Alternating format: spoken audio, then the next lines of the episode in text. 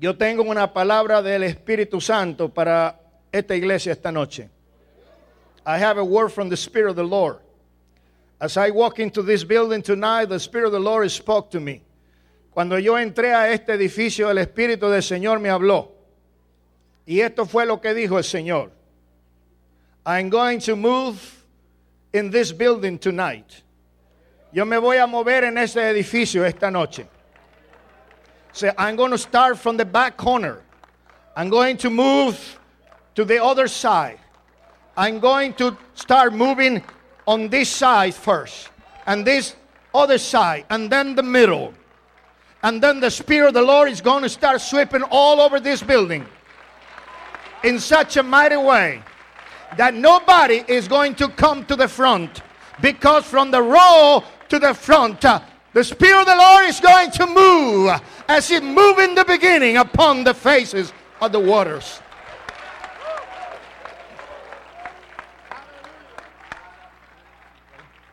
Yo no sé por qué, pero el Señor a veces me habla en inglés. Y lo que quiso decir el Señor es, esta noche yo me voy a mover. Voy a comenzar con la esquina de atrás y me voy a mover de este lado. Luego voy a empezar aquí por el frente y luego esta sección y luego el medio. Nadie va a tener que pararse para venir al altar, porque el Espíritu de Dios se va a mover de una manera como se movía en el principio sobre la faz de las aguas. Aleluya. Yo lo creo, hermanos. Fíjese que ya, ya tuvimos el aperitivo. ¿Saben qué es el aperitivo? ¿Eh? Es lo que nos dan antes de comer. En los restaurantes mexicanos nos ponen los chips con salsa. ¿Eh? En los colombianos nos ponen las empanadas. Y así nos tienen entretenidos hasta que llegue la comida. Pero la introducción, hermano, yo pude mirar en esta noche, mejor dicho, escuchar y mirar. En este lado habían como 10 personas hablando en lenguas. Yo me movía allá atrás y había gente hablando en lenguas. De este lado de aquí había gente hablando en lenguas. Y yo dije, Señor, si esto es el comienzo, ¿qué irá a pasar al final?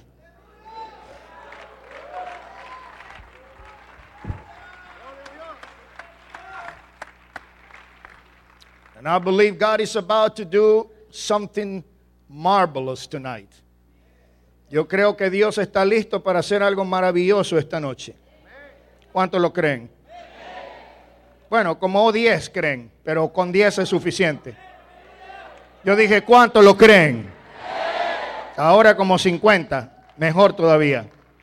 Vamos a ponernos en pie y dejar que sea el Señor el que comience a hablar de esta en esta noche.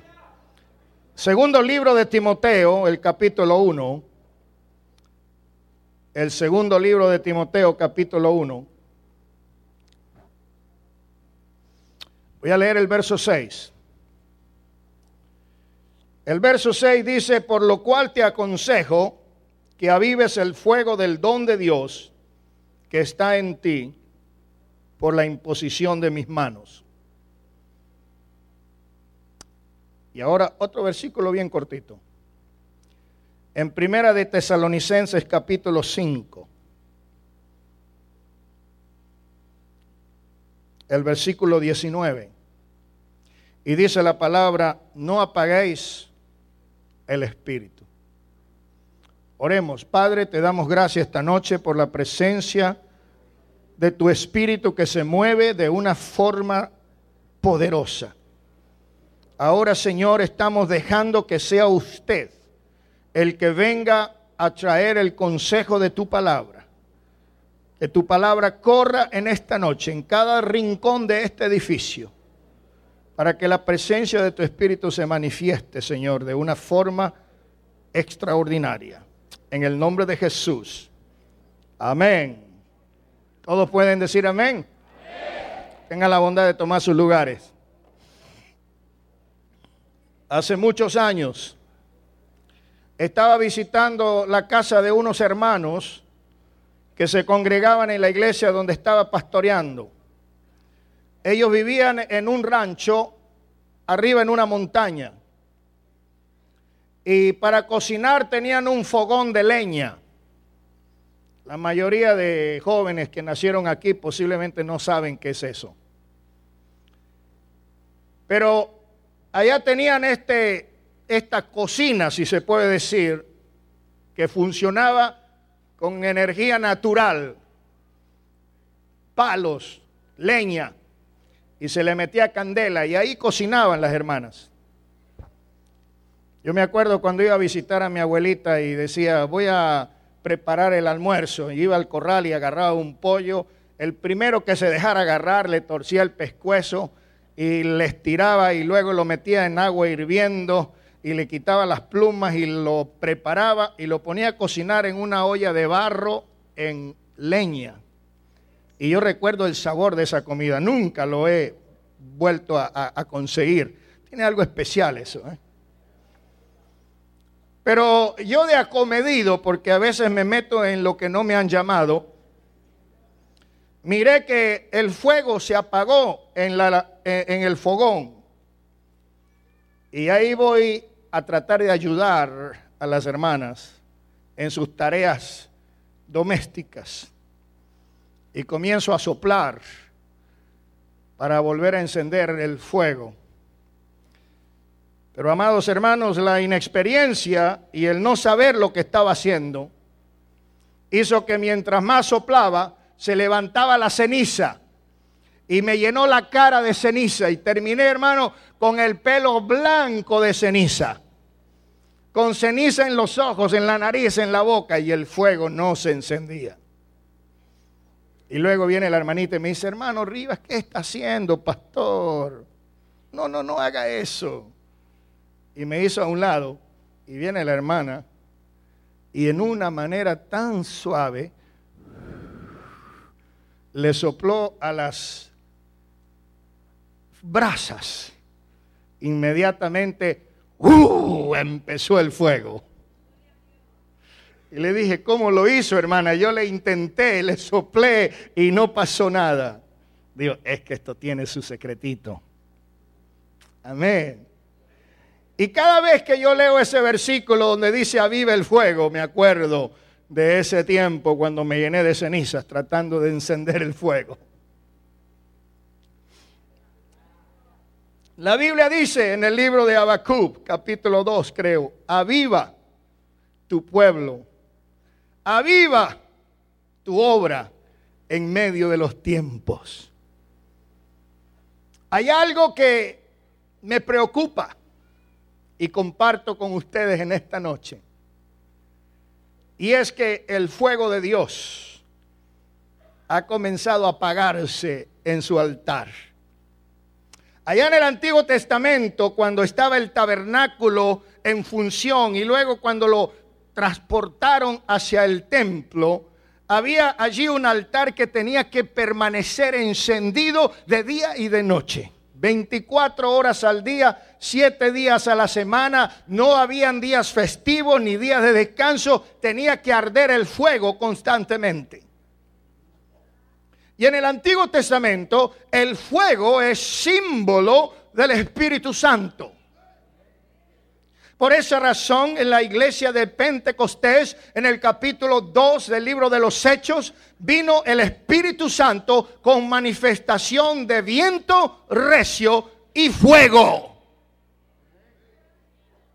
Y cuando vino el viento recio y el fuego, se manifestó el Espíritu Santo y la gente comenzó a hablar en otras lenguas. No dice la Biblia que estaban de rodillas en el altar, sino donde estaba cada uno de ellos sentado. Y posiblemente por eso el Señor dice en esta noche, no tienes que venir aquí al frente.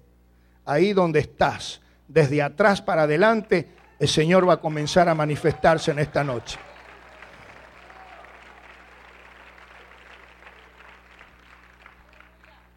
Nosotros creemos que la iglesia nació en el fuego del Espíritu. Y creemos que el fuego del Espíritu es lo que nos ha mantenido hasta el día de hoy. ¿Cuántos lo creen? Juan Bautista fue el precursor de Jesús. Él vino a allanar el camino para el Señor, a preparar el corazón de los hombres para recibir al Cordero de Dios. Y Él dijo, yo a la verdad los bautizo a ustedes con agua, pero detrás de mí viene uno que es más poderoso que yo. Y Él los va a bautizar a ustedes con el Espíritu Santo y fuego. Mm. Jesús le dijo a sus discípulos, quedaos en Jerusalén hasta que seáis investidos del poder de lo alto. En el plan del Señor Jesús ya tenía la fecha estipulada para el nacimiento de su iglesia. Cuando se cumplió el día de Pentecostés, estaban todos juntos, unánimes, en oración. Y de repente, aleluya, de repente, de repente, vino del cielo un viento recio. Hace unos años, por ahí, por el año 75, estaba en la ciudad de Chicago. En aquel tiempo la ciudad de Chicago era la segunda ciudad más grande de los Estados Unidos. Ahora ha sido desplazada por Los Ángeles, está en el tercer lugar. Y una cosa que me impresionó mucho de Chicago era ver a la gente corriendo detrás de su sombrero, porque le llaman la ciudad de los fuertes vientos. Yo miré un señor bien flaquito que estaba abrazado de un póster de la electricidad para que el viento no se lo llevara. Eh. Pero una cosa me impresionó en esa visita que hice a Chicago, porque en ese tiempo, en el mes de octubre, se estaba conmemorando 100 años de lo que se llamó el gran incendio de Chicago. Y comencé a leer los periódicos acerca de esto y me di cuenta que todo había comenzado en una granja, donde posiblemente una de esas lámparas que usan combustible se cayó y comenzó a hacer arder la paja y de ahí se extendió hacia la casa y como las casas estaban hechas de madera y el viento soplaba fuertemente y los campos estaban secos, listos para la siega, el viento empezó a consumir todo lo que encontraba su camino. Y llegó hasta el downtown y se quemaron todos los edificios, excepto la torre de agua de los bomberos. Y esto me hizo a mí pensar en que una vez un pequeño incendio comenzó en un lugar de Jerusalén.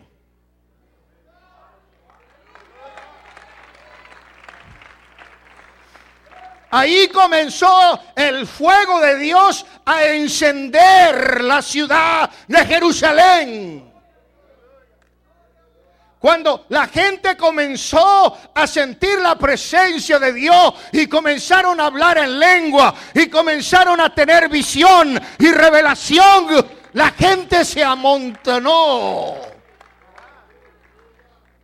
Era un tiempo de peregrinación donde habían judíos piadosos y prosélitos que habían venido de todas las regiones de aquel país eh, para estar allí en Jerusalén en esa época, en ese día tan especial.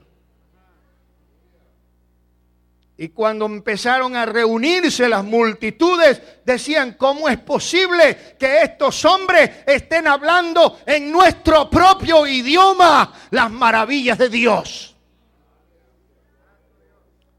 Eran gente sin letra, gente que no había ido a la universidad, gente que apenas sabía hablar su dialecto galileo, pero ahora le estaban escuchando hablar en perfecto griego, le estaban escuchando hablar en su propio idioma las maravillas de Dios. Hmm. Alguien dijo, no son más que una bola de endrogados. ¿Quién sabe qué droga le pusieron en el agua para que se pongan así? Una vez llegó la policía a la iglesia de un pastor amigo mío y se lo llevó preso. Porque un vecino fue y declaró que él le ponía droga a la gente para que se volvieran locos. Y empiezan a hablar cosas raras y se tiran al suelo y se revuelcan. Porque ese pastor los endroga. y una vez le dijo el pastor a la policía, vengan para que vea que no soy yo el que les da droga.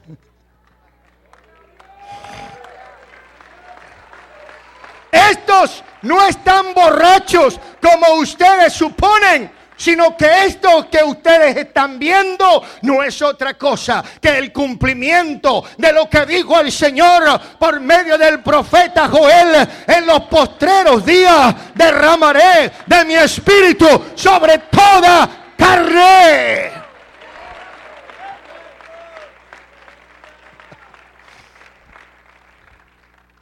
Alguien dice, no, pero eso solamente era para los judíos en aquel tiempo.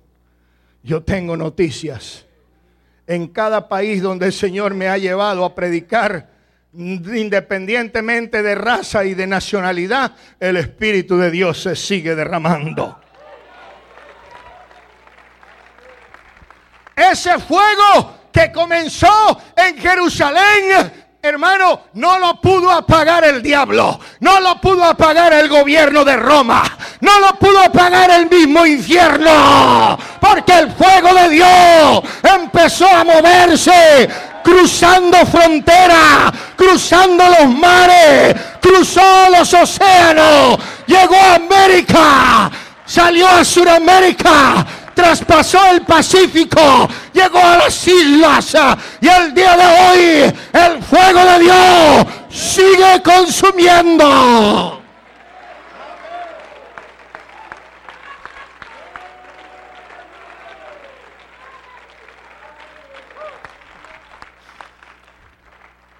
El pasado mes de abril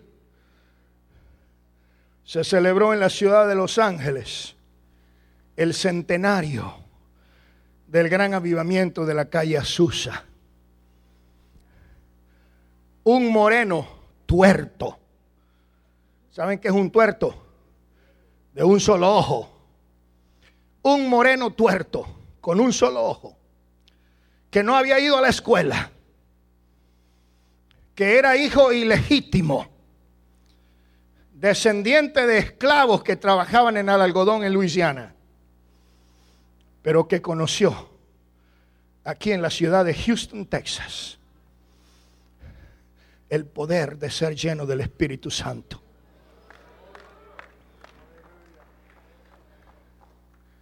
A veces parece que la mucha educación como que entorpece la mente de la gente. Y Dios usa a los menos ilustrados no, no, no sacó el Señor a William Seymour del Instituto Bíblico, del seminario, de la escuela de teología, pero lo sacó de una congregación donde recibió el bautismo del Espíritu Santo.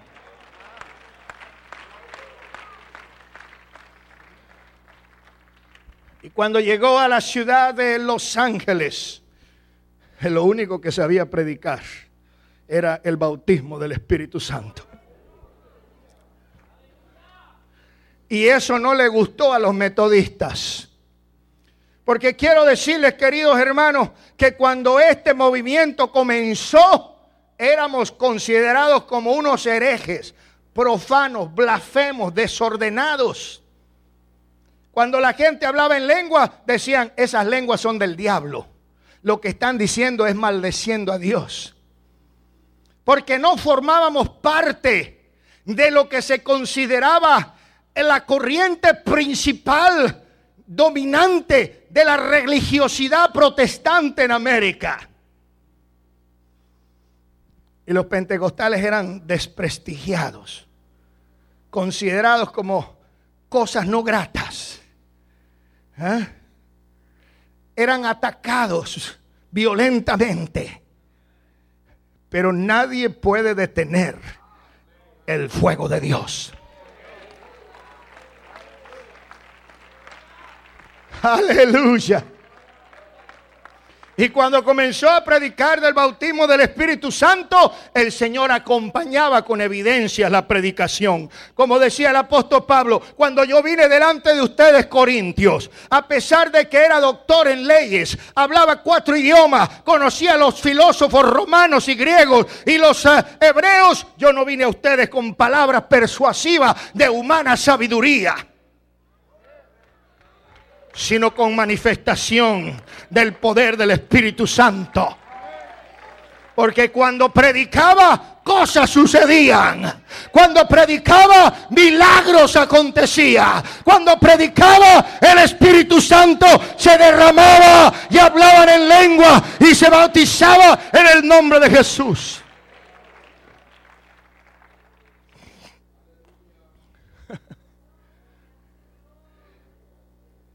Cien años después, Pentecostés ha ocupado un lugar de respeto en el mundo religioso. Ha sido considerado como el grupo evangélico de más rápido crecimiento en el mundo. Hoy día hay más pentecostales que bautistas y metodistas puestos juntos.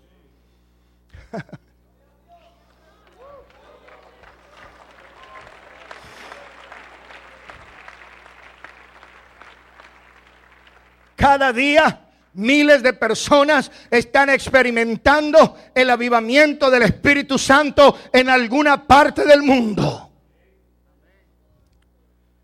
Hemos recibido noticias, avivamientos en Etiopía, donde más de 100 mil personas en un solo culto han recibido el bautismo del Espíritu Santo.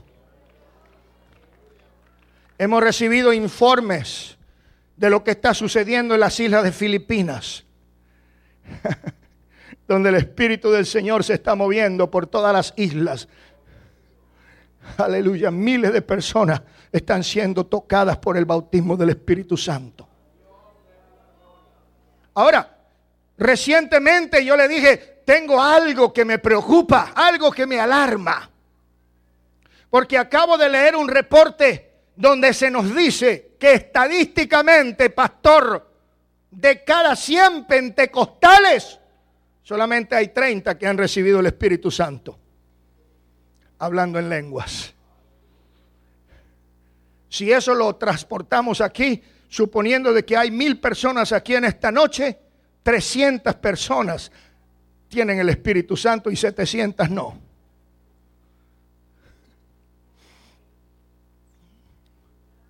Y yo he presentado este lema. Tú no puedes ser pentecostal sin tener la experiencia de Pentecostés. Pentecostés no es una denominación. Pentecostés es una experiencia de nacer de nuevo, de agua y del Espíritu.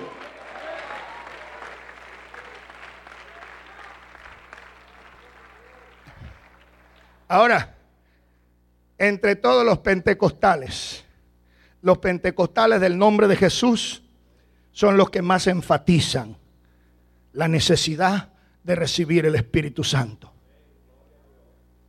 Yo he escuchado predicadores que dicen el Espíritu Santo simplemente es un accesorio adicional de la salvación para obtener libertad y testificar de Jesús.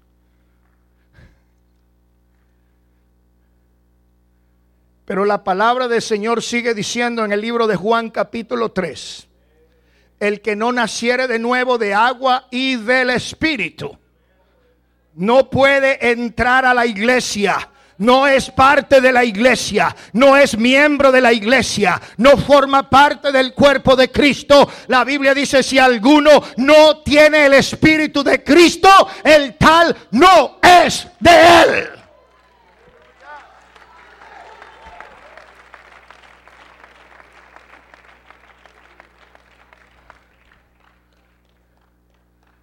Y es por eso precisamente que nosotros debemos acatar las palabras que dijo Pablo a su hijo Timoteo.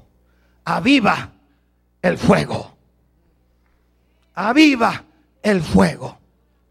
Aviva el fuego. Amados, Dios ha puesto un fuego en esta iglesia. Yo dije, Dios ha puesto un fuego en esta iglesia.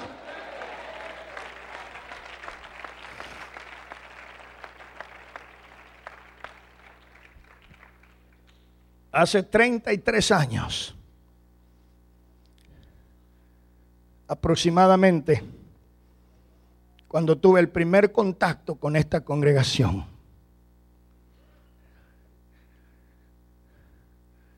Y yo recuerdo en el momento en que empezaban a cantar los hermanos las alabanzas, por allá en el medio empezaba la gente a hablar en lenguas y salían por, por las, ah, ¿cómo se llama?, pasillos, danzando, hablando en lenguas. ¿Sabe por qué? Porque había fuego en el altar de Dios. No se terminaba de predicar cuando la gente estaba atrás respondiendo al llamado, hablando en lengua. Había gente que testificaba, yo vine enfermo, pero el Señor me sanó. Yo sentí el toque de la mano de Dios, sentí como una corriente eléctrica que me tocaba la cabeza y bajaba hasta mis pies y el dolor que tenía desapareció porque Jesús me sanó. ¿Sabe por qué? Había fuego en el altar de Dios.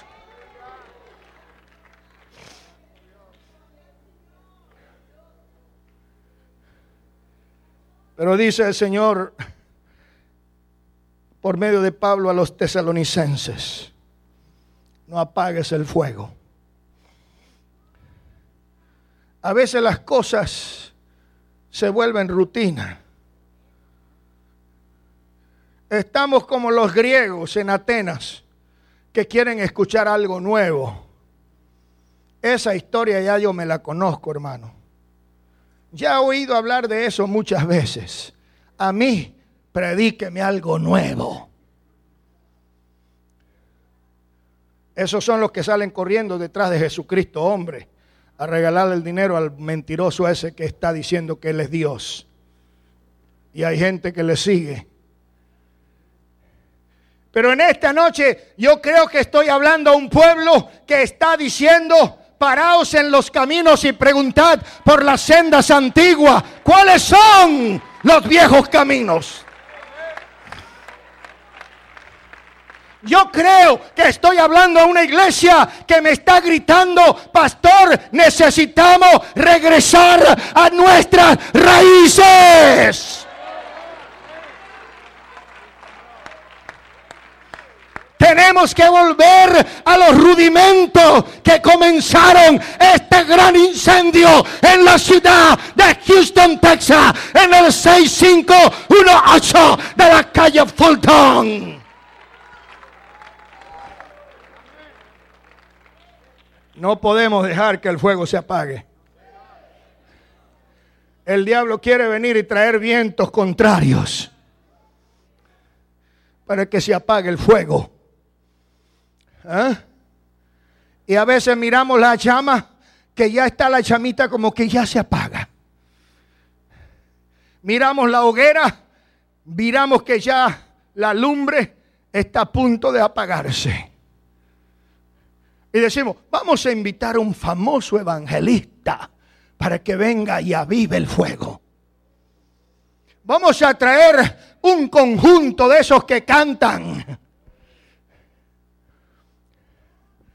para que avive el fuego. Y ahí va el Mister Rivas a soplar la lumbre, pero nomás se llena la cara de cenizas. Porque yo no sé cómo encender la hoguera. Si yo lo quiero hacer con mis métodos, con mis habilidades y mis capacidades, voy a terminar con la cabeza y la cara llena de cenizas. Pero como aquella hermanita que sabía hacer su negocio, sopló. Yo siento en esta noche que el Señor Jesús está aquí, en esta congregación. Aleluya.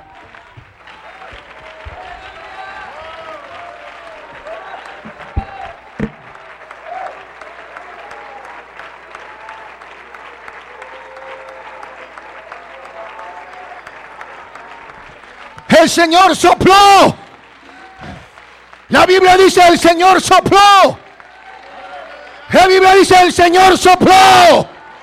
Y dijo, reciban el Espíritu Santo.